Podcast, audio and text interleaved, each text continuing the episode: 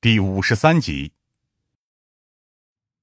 庆教授显得很是纠结。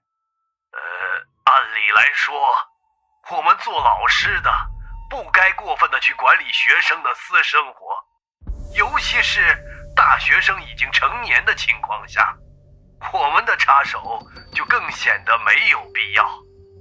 但张萌萌当时是被学校看好的优等生，再加上我们毕竟是名校。有关优等生的私生活作风问题，必须要得到控制，所以，我受命对他进行了一次约谈，指望能够旁敲侧击的问出一些情况。庆教授回忆着当时的一幕幕，他不是喜欢说话的孩子，呃，不如说对谁都是冷冰冰的，对他自己也是一样。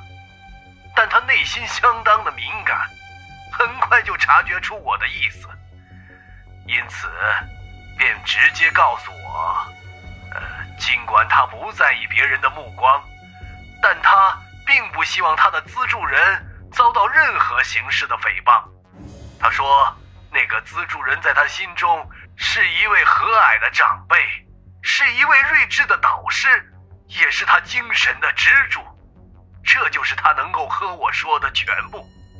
到最后，他还希望我不用操心他的私生活问题，就这些而已。看得出来，庆教授当初十分看好张萌萌，到现在也是一副极为惋惜的模样。当初毕业时，我希望他能够留在京城，他的知识和才华足以让他在这里大展拳脚。可他却执意要回到家乡的省城，呃，就是你们的城市。啊，我无意冒犯啊，各位警察同志也应该清楚，哪一边更适合年轻人的发展。这一点我并不否认，当然，我们在意的也并非是这一点，而是张萌萌口中的那个资助人的形象。长辈、导师、睿智，无论从哪个角度来看。这位所谓的资助人，似乎都像是个老人的形象，而且还是那种和蔼可亲、知识渊博的长辈。不知为何，这形象莫名其妙的和我自己的老师联系了起来。然而我知道，陈静教授不可能和张萌萌扯上任何关系。林霄则在继续提问：“那您还知道那个资助人的其他情况吗？拜托了，任何可用的情报都行。”庆教授试着回想了一下，这才笃定的点了点头。呃，当时一部分活动的经费和研究经费是直接上缴到我这里的，因此我知道，给张萌萌的转账记录全都是来源于你们的省城。林霄感激的点了点头。啊，这么说来，那个所谓的资助人，就和我们身处于同一座城市之中。非常感谢您的协助，庆教授。啊哪里？如果可以的话，我也想为萌萌最后做些事情。庆教授沉痛的叹了口气：“唉，他虽然性格冰冷，但骨子里究竟是个善良的好孩子。希望你们能还他一个清白啊！”视频通话随之挂断，我们面面相觑。都得到了似是而非的结论。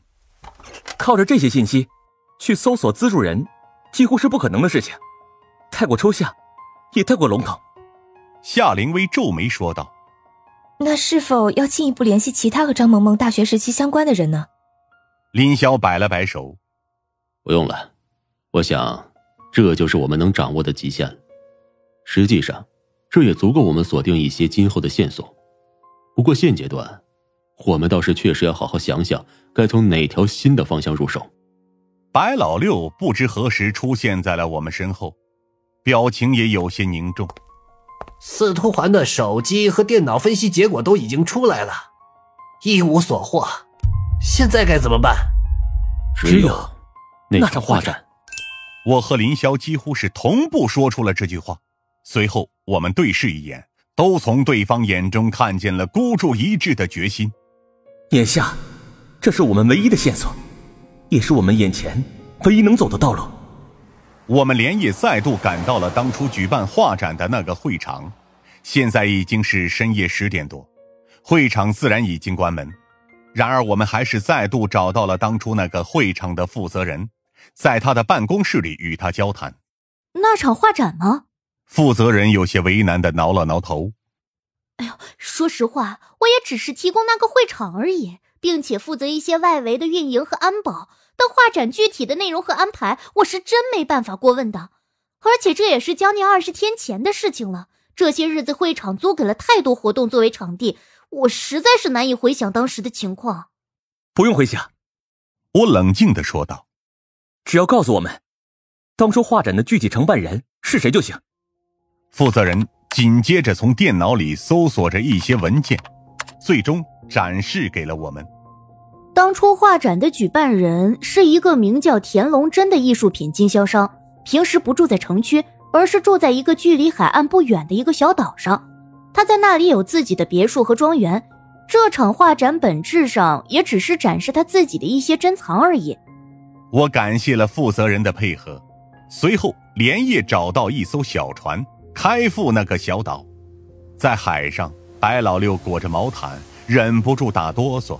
而夏灵薇则是有些出神的看着海上的一片平静以及深邃的夜色，唯有林霄坐在船头，面色复杂。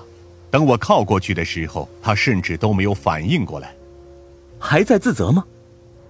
我坐在他旁边问道：“为司徒环的事情自责？”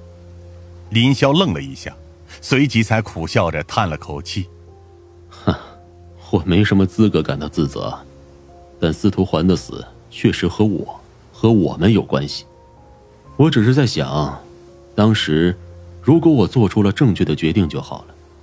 可惜我脑子里只有案情，导致忽略了其他更重要的东西。